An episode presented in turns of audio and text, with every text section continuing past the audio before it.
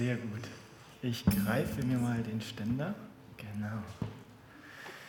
Ja, moin, moin. Einen wunderschönen guten Morgen. Ich habe gemerkt, ihr seid schon voll dabei im Lobpreis. Und eigentlich würde ich sagen, wir brauchen gar keine Predigt mehr. Weil solche Lobpreiszeiten, ja, die haben ja eigentlich schon alles, alles gesagt. Finde ich großartig. Trotzdem, ich habe ja ein paar Punkte vorbereitet. Ich wäre dankbar, wenn ich die weitergeben könnte. Denn heute haben wir ja die Ehre, unsere Predigtreihe weiter fortzusetzen mit dem Titel, Thema, das wisst ihr noch? Angekommen, genau. Und mit Ankommen verbinde ich persönlich ein ganz, ganz großartiges Gefühl. Denn Ankommen bedeutet für mich in allererster Linie erstmal durchschnaufen, erholen und entspannen. Zum Beispiel nach einem Wochen- oder sogar monatelangen Arbeitsmarathon, wenn man sich auf den heiß ersehnten Urlaub freut und dann ist er endlich da, ja? Dann ist man angekommen im Paradies, am Traumstrand. Man schlürft so einen kleinen Cocktail aus einer Kokosnuss. Man lässt die, ja, da lachst du gleich, Nicole, man lässt die Seele in der Hängematte baumeln und schaut zu, wie die Uhr einfach nur rückwärts läuft. Einfach mal gar nichts machen, außer Löcher in den Himmel zu schauen und sich des Lebens freuen.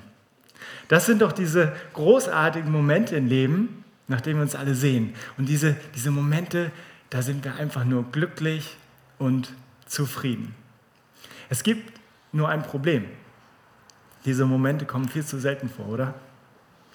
Kennt ihr das auch, wenn ihr schon am Montagnachmittag das nächste Wochenende einläuten wollt? Oder einfach nur noch vom Urlaub zu Urlaub lebt? Das kann es doch irgendwie nicht sein. Es ist doch unglaublich schade, dass wir ständig am Rotieren sind, ständig beschäftigt, ständig in Hektik und Eile und im Schaffensmodus. Und dabei rast das Leben nur so an uns vorbei. Oder besser gesagt, wir rasen am Leben vorbei. Wir nehmen das Leben vor lauter Leben gar nicht mehr richtig wahr. Und manchmal wollen wir das Leben auch gar nicht mehr anschauen mit unseren eigenen Augen. Denn das Leben hat uns ja so übel zugespielt, oder? Wie wäre es aber, wenn wir das Leben wieder lieben lernen? Wenn wir Seite an Seite mit unserem Gott wieder das Abenteuerleben neu entdecken, wenn wir unsere Berufung wieder neu ausleben und wieder Ausschau halten nach den schönen Momenten des Lebens, sie ergreifen und dann auch festhalten, dass wir wieder glücklich und zufrieden sind. Aber wie werde ich glücklich und zufrieden? Diese Frage möchte ich mit euch heute Morgen beantworten. Und ich glaube, diese Frage bewegt heutzutage die Menschen immens. Denn wenn ich in mein Umfeld schaue, dann stelle ich fest, dass der Gang zum Psychotherapeuten oder auch zum Personal Coach so alltäglich und normal geworden ist wie ein Besuch beim Friseur. Ich will das gar nicht werten. Ich finde es großartig, dass wir heutzutage so viele Angebote haben. Und ich finde es noch besser, wenn wir den Mut haben, diese Angebote in Anspruch zu nehmen. Ich stelle aber ganz neutral fest, dass da irgendetwas im Ungleichgewicht ist. Wir sind auf der Suche nach Glück, nach Erfüllung, nach, nach Heilung, nach Zufriedenheit. Und das auch nicht erst seit gestern. Denn die größten Dichter, Denker und Philosophen die haben sich ja schon seit 100 Jahren mit dieser Frage beschäftigt, wie werde ich im Leben glücklich und zufrieden. Ich habe gehört, Goethe soll kurz vor seinem Tod gesagt haben, wenn ich mein ganzes Leben überschaue, habe ich keine drei glücklichen Tage erlebt. Das ist so traurig, so ein weiser Mann, der so viel erlebt hat und keine drei glücklichen Tage die Sehnsucht nach Glück und Zufriedenheit scheint so groß zu sein. Aber was ist eigentlich Glück und was ist Zufriedenheit? Ich glaube, wir alle haben ein unterschiedliches Verständnis von dem, was das bedeutet. Für den einen bedeutet es die berufliche Karriere, ein beruflicher Erfolg, Stichwort Selbstverwirklichung, Macht, Ruhm, Anerkennung, schönes Einkommen, viel Reisen, dann ist das Glück perfekt. Und der andere wiederum, der findet sein Glück in der Partnerschaft, in der Familie. Ein schönes Häuschen im Grün, ein bis zwei Kinder und einen liebevollen Ehepartner. Auch dann ist das Glück perfekt. Und andere wiederum suchen die einzig wahre Glücksformel und reisen einmal komplett um den Globus und werden dann frühstücken im Himalaya mit irgendwelchen Mönchen oder sind auf Roadtrip in Australien und schauen den Koalas beim Schlafen zu. Koalas, habe ich gelesen, schlafen 20 Stunden am Tag. Also vielleicht haben die ja uns was zu sagen, wie Glück und Zufriedenheit aussehen können. Ähm, vielleicht hat das ja auch was mit Schlafen zu tun, man weiß es nicht. Ähm, auf jeden Fall, vielleicht kennt ihr ja ähm, den sogenannten Glücksatlas. Die Deutsche Post veröffentlicht nämlich einmal im Jahr eine Umfrage ja, zum Wohlbefinden der Deutschen. Und wenn wir auf die Ergebnisse von 2019 schauen, dann stellen wir fest, die glücklichsten äh, Menschen in Deutschland leben in Schleswig-Holstein und gleich dicht gefolgt von Hamburg. Das sind doch großartige Neuigkeiten, denn das würde bedeuten, wir hier im Raum sind die wahren Glücksexperten. Ja? Die meisten von euch sehen auch so aus, aber nur die meisten. Ja? Also, wir sind die Glücksexperten. Ich sage immer, wir leben da, wo andere Leute Urlaub machen. Wir sind, wir sind zufrieden und wir wissen ja auch, von welchen Faktoren das so ab, äh, aus, ähm, ähm, abhängt, wie zum Beispiel der eigenen Wohnsituation oder der familiären Situation. Mit wem verbringe ich meine Zeit, also den Freunden und womit? Der Freizeit. Wie sieht mein Arbeitsverhältnis aus? Mein gesundheitlicher Zustand oder auch mein Einkommen? Das sind alles Dinge, die unsere Lebensqualität beeinflussen und sie stehen für unseren Wohlstand. Also könnte man noch sagen, je höher unser Wohlstand, desto zufriedener sind wir. Aber leider fühlt sich das häufig nicht so an, obwohl wir so viele Dinge haben. Trotzdem sind wir auf der Suche nach Erfüllung, feilen mehr und mehr an unserer Persönlichkeitsentwicklung, suchen nach Selbstverwirklichung, Unabhängigkeit, Freiheit. Und warum? Weil das heutzutage unsere Vorstellung von Lebensqualität ist. Ein Dach über dem Kopf und ein warmes Essen reicht heutzutage einfach nicht mehr aus, um uns glücklich zu machen. Wir sind im wahrsten Sinne des Wortes satt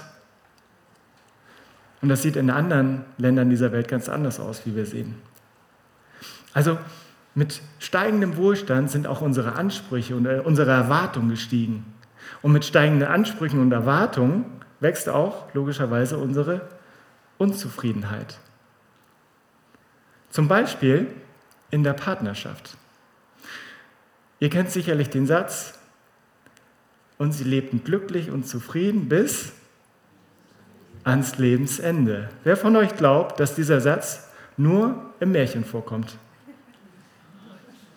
Ja, ein paar melden sich. Also ich persönlich glaube, dass der nicht nur im Märchen vorkommt, dass er auch wirklich im realen Leben seine Gültigkeit hat. Das Problem ist nur, Unsere Erwartungen oder unsere Erfahrungen zeigen was anderes, denn häufig liegt das mit unseren Erwartungen, die wir an unseren Partner stellen, zusammen. Wir erwarten nämlich, dass unser Partner dafür da ist, uns glücklich zu machen. Und unser Partner oder Partnerin, wenn der das auch noch das Gleiche von, von sich denkt, ja, dann ist das Chaos perfekt. Denn wie heißt es in einem deutschen Sprichwort? Jeder ist seines Glückes Schmied. Wir sind doch eigentlich selbst verantwortlich für unser Glück.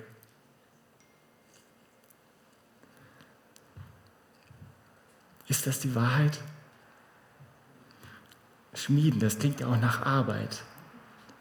Ja, wir schmieden unser Glück. Wir haben alles selbst in der Hand.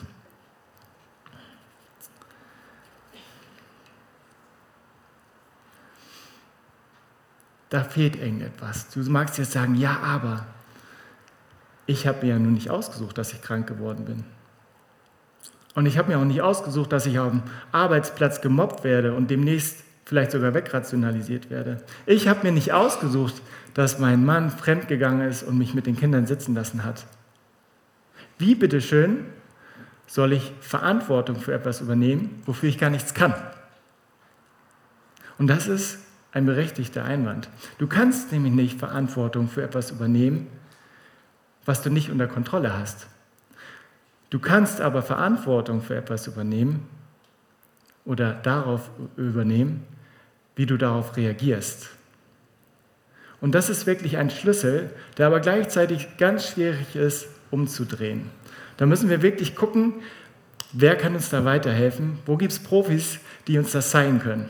Und ähm, dann lohnt sich immer einen Blick in die Bibel zu werfen. Und da finden wir so einen Profi. Und das ist Paulus.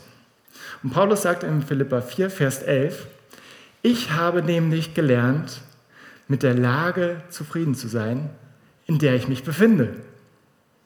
Wie ist das bitte schon möglich? Wir alle kennen Paulus, ein Mann in ständiger Bedrängnis, in Todesgefahr, der gefoltert wurde, der immer verfolgt wurde, sagt, ich bin zufrieden. Wie geht das?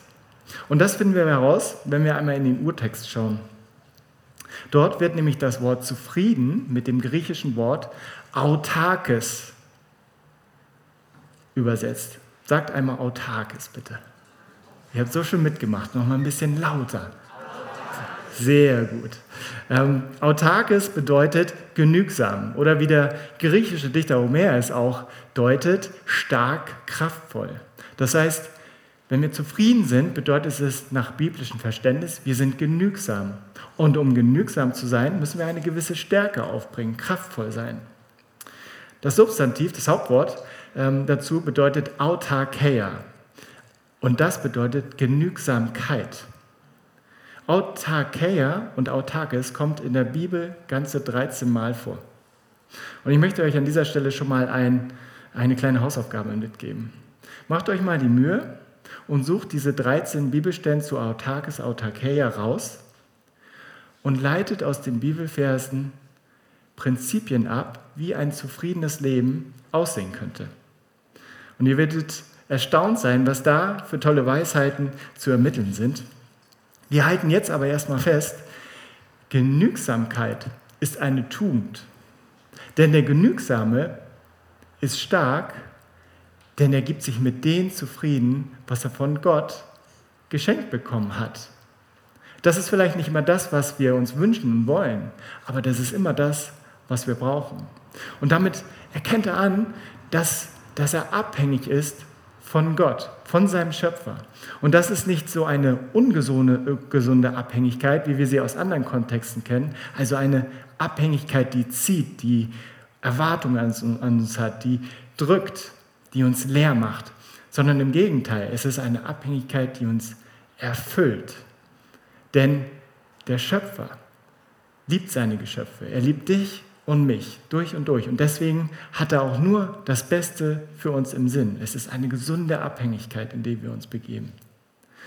Was passiert aber, wenn wir ähm, keinen Gott in unserem Leben haben? Wenn wir einfach nicht an ihn glauben? Wenn wir uns selber als höchste Instanz sehen? In welche Abhängigkeiten begeben wir uns dann? Wir haben das schon erwähnt. Zum Beispiel der, der berufliche Erfolg, unsere Leistung, Geld oder auch die Liebe. Die Wahrheit ist, wir können ja nicht, nicht von etwas abhängig sein. Wir sind ja in ständiger Wechselwirkung mit unserer Umwelt. Das ist ein Naturgesetz. Und auch Paulus hat das erkannt und sagt, ich bin zufrieden, denn ich bin abhängig von der Liebe meines Schöpfers und von nichts anderem. Das heißt, die Beziehung zu Gott ist die Grundlage für unsere, äh, für unsere Zufriedenheit. Und das ist auch der erste Punkt, den wir uns heute notieren sollten. Zufrieden ist der Mensch, der mit Gott in einer gesunden Beziehung lebt. Und Paulus hat genau diese Entscheidung getroffen, nämlich zu Gott umzukehren. Wir alle kennen seine Geschichte vom Saulus zum Paulus, vom Christenverfolger und Mörder zum Jesu Nachfolger und Vorbild aller Christen. Und Gott hat ihn in diesem Prozess angenommen, so wie er ist. Er hat ihn nicht abgestoßen, er hat seine Sünden vergeben. Und nicht nur das, Paulus ist auch bei sich angekommen, denn er ist zufrieden. Aber ist er auch gleichzeitig glücklich? Diese Frage mag jetzt komisch vorkommen, denn wenn ich zufrieden bin, bin ich doch eigentlich auch glücklich. Aber ich meine, wenn wir Paulus anschauen, er sagt zwar, er ist zufrieden, aber ich glaube nicht unbedingt, dass er glücklich war, als er im Gefängnis saß und auf seine Hinrichtung gewartet hat. Und ich glaube, so geht es uns auch selbst. Das Leben läuft eigentlich ganz gut. Wir sind eigentlich ganz zufrieden. Eigentlich. Aber wir sind nicht wirklich glücklich. Das sind nämlich zwei verschiedene Paar Schuhe. Wer zufrieden ist, muss nicht glücklich sein. Weil unser persönliches Wohlbefinden hängt eben von diesen zwei Komponenten ab. Da ist zum einen die Zufriedenheit, also die Sichtweise, wie wir das Leben beurteilen, wie wir es einschätzen und bewerten, also auf der Verstandsebene. Und dann ist da das Glück, das beschreibt, wie sich das Leben so anfühlt. Bei Glück sprechen wir ja immer von Gefühlen. Wer verliebt ist, ist glücklich. Ja, also hier sind wir auf der emotionalen Ebene. Und je nachdem, was für ein Typ Mensch du nun bist, ob du ein Verstandstyp oder ein emotionaler Typ bist, siehst du dein Leben auch durch die jeweilige Brille, durch die Brille der Zufriedenheit oder durch die Brille des Glückes. Wir müssen also nochmal rausarbeiten und rausfinden, was Glück nun bedeutet im Unterschied zur Zufriedenheit. Und auch da können wir in die Bibel schauen und stellen fest, dass das Wort Glück in der Bedeutung, so wie wir es kennen, eigentlich gar nicht gibt. Dafür gibt es aber ein anderes Wort und das ist heute auch schon im Gottesdienst gefallen. Du hast es gesagt, Waldemar. 42 Mal kommt es vor und das ist das griechische Wort Makarismus und bedeutet Glückseligkeit. Und das Verb dazu, das habt ihr vielleicht schon mal gehört, das heißt Makarios. Und das könnt ihr jetzt auch nochmal laut sagen. Genau. Makarios bedeutet glückselig sein. Und bei den Griechen beschrieb Makarios eine Person, die sich absolut keine Sorgen machte um das Leben. Keine Sorgen um die Versorgung, keine Sorgen ähm, wie es morgen mit der Arbeit aussieht, wie es mit der Gesundheit aussieht. Keine Sorgen, was mit dem Tod passiert. Und wir merken schon, uh, das ist schon ein ganz schön hohes Level, das zu erreichen. Wer kann von sich das eigentlich behaupten, dass man frei von Sorgen und Ängsten sind? Und das haben auch die Griechen so gedacht, denn nach griechischer Auffassung war dieser Glückseligkeitszustand einzig und allein den Göttern vorbehalten. Denn die mussten sich ja nicht abmühen, wie wir Menschen, und äh, Leiden erleiden. Wahres Glück war also nur den Göttern vorbehalten. Und das ist schon eine ziemlich traurige Erkenntnis. Ne? Stellt euch mal vor, also wir würden ja dann erst glücklich sein, wenn wir irgendwann tot sind und beim Vater im Himmel, weil dann erleben wir seine ganze Herrlichkeit. Dann erst sind wir erfüllt und wir spielen dann Harfe auf einer Wolke mit den Engeln zusammen. Also das ist nicht so mein, meine Vorstellung von einem glücklichen Leben oder glückseligen Leben. Und ich bin dankbar, dass ich an einen Gott glaube, der das genauso sieht. Denn unser Vater im Himmel möchte schon jetzt, dass wir hier auf Erden glücklich und erfüllt durchs Leben gehen. Und das sagt er uns in Kolosser 2, Verse 9 bis 10. Dort lesen wir, denn in ihm, also Jesus, wohnt die ganze Fülle der Gottheit leibhaftig. Und ihr seid zur Fülle gebracht in ihm, das, der das Haupt jeder Herrschaft und Gewalt ist. Also, durch den Glauben an Jesus haben wir bereits jetzt hier auf Erden Anteil an seiner Göttlichkeit, indem wir ihm nachfolgen, das heißt, ihm unser Leben geben und unsere Werte und Prinzipien nach ihm ausrichten, so werden wir ihm immer ähnlicher, Gottes Sohn. Und damit folglich auch immer göttlicher. Und im Umkehrschluss glücklicher. Das heißt, glücklich ist der Mensch, der Gott immer ähnlicher wird. Und das ist der zweite Punkt, den wir heute festhalten. Glücklich ist der Mensch, der Gott immer ähnlicher wird. Und hier müssen wir wirklich ins Detail gucken, denn hier steckt, steckt im wahrsten Sinne des Wortes der Teufel im Detail. Denn der Feind versucht uns immer wieder eins zu sagen. Unser Lebensziel sollte es sein, glücklich zu werden. Glück als Lebensziel. Aber das ist doch totaler Quatsch. Weil wenn wir erst glücklich sind, wenn wir Gott, einen gottähnlichen Zustand erreicht haben, oder vielleicht, wie es heutzutage ja auch einige Fußballer predigen, dass sie selber Gott sind, ja, ähm, dann werden wir das doch nie erreichen. Weil wir werden immer scheitern. Wir können nicht Gott sein. Und jeder Versuch, so ähnlich zu sein, oder nicht so ähnlich zu sein, das wollen wir, sondern Gott zu sein, wird scheitern. Wir werden unglücklich werden. Glück bedeutet also nicht, ein Ziel zu erreichen, sondern Glück ist eher eine Begleiterscheinung auf dem Weg zum Ziel, Gott ähnlicher zu werden. Und hier räumen wir jetzt auch nochmal mit dem Gefühl auf, was es heißt, anzukommen. Weil ankommen, ja, dieses Gefühl von durchschnaufen, entspannen, das ist eigentlich gar kein Glücksgefühl, sondern ein Gefühl der Erleichterung. Der Erleichterung, weil ich mich Wochen und Monate vorher so abgerackert habe und es verpasst habe, glücklich zu sein. Das dürfen wir nicht verwechseln. Glück findet nicht nur am Wochenende statt und auch nicht nur im Urlaub, sondern vor allem dazwischen, im Alltag. Du hast es so schön vorhin gesagt. Jetzt ist die Zeit, glücklich zu werden. Und deswegen glücklich ist der Mensch, der Gott immer ähnlicher wird. Wie werde ich also jetzt glücklich und zufrieden? Und ich fasse jetzt nochmal zusammen. Am Anfang steht immer eine, eine Entscheidung. Und die Entscheidung heißt, mit Gott eine Beziehung aufzubauen. Je leidenschaftlicher wir diese Beziehung zu Gott leben, umso leichter wird es uns fallen, genügsam zu sein. Das heißt, Nein zu sagen zu den verlockenden Angeboten in dieser Welt, die uns am Ende gar nicht glücklich machen. Und dabei werden Dinge, die uns sonst so wichtig sind, die uns aber gleichzeitig unter Druck gesetzt haben und in schräge Abhängigkeiten geführt haben, die werden dann auf einmal nicht mehr so wichtig. Die verlieren ihre Kraft. Ein Mensch, der zufrieden ist, hat gelernt, seine, ähm, ähm, seine Lebenssituation richtig zu beurteilen, unabhängig von den Umständen. Und dann hat er Weisheit erlangt, Ja zu sagen zu den wichtigen und richtigen Dingen im Leben. Wenn wir mit Gott durch, durchs Leben gehen, dann gehen wir einen Weg der Zufriedenheit. Und gehen ist ja auch das Stichwort, denn die Entscheidung für Gott reicht nicht. Jedenfalls nicht, um glücklich zu werden.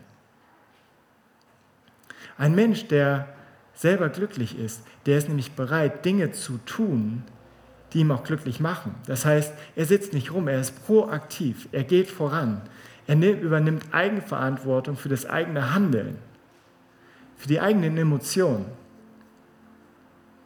Es reicht also nicht aus zu sagen, Jesus, ich glaube an dich und dann bleibst du in deiner Komfortzone sitzen. Wenn du dich nicht in Bewegung setzt, dann passiert nichts. Und versteht mich nicht falsch, alleine der Glaube, da steht klar geschrieben, wird uns zum, zur Errettung helfen. Aber wenn du dich nicht bewegst, dann wirst du einer der Christen sein, die am Ende die Hand hebt und sagt, ja, wo ist denn nun der Himmel auf Erden? Ich pfeife immer noch aus dem letzten Loch. Ich bin Christ, aber immer noch nicht glücklich.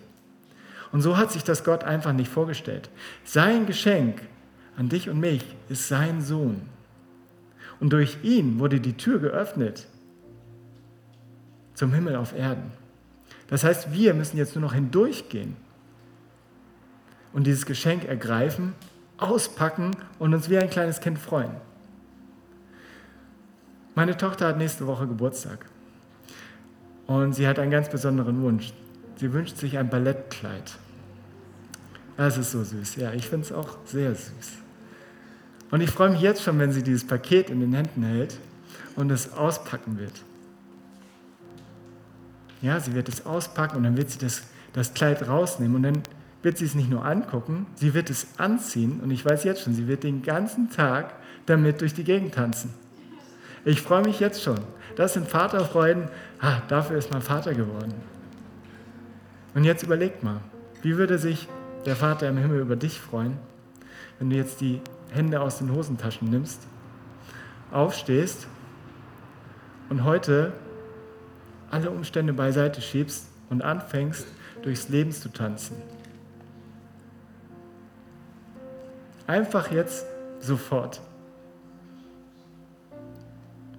Er würde sich unglaublich freuen. Und nicht nur er, sondern auch deine Liebsten in deinem Umfeld.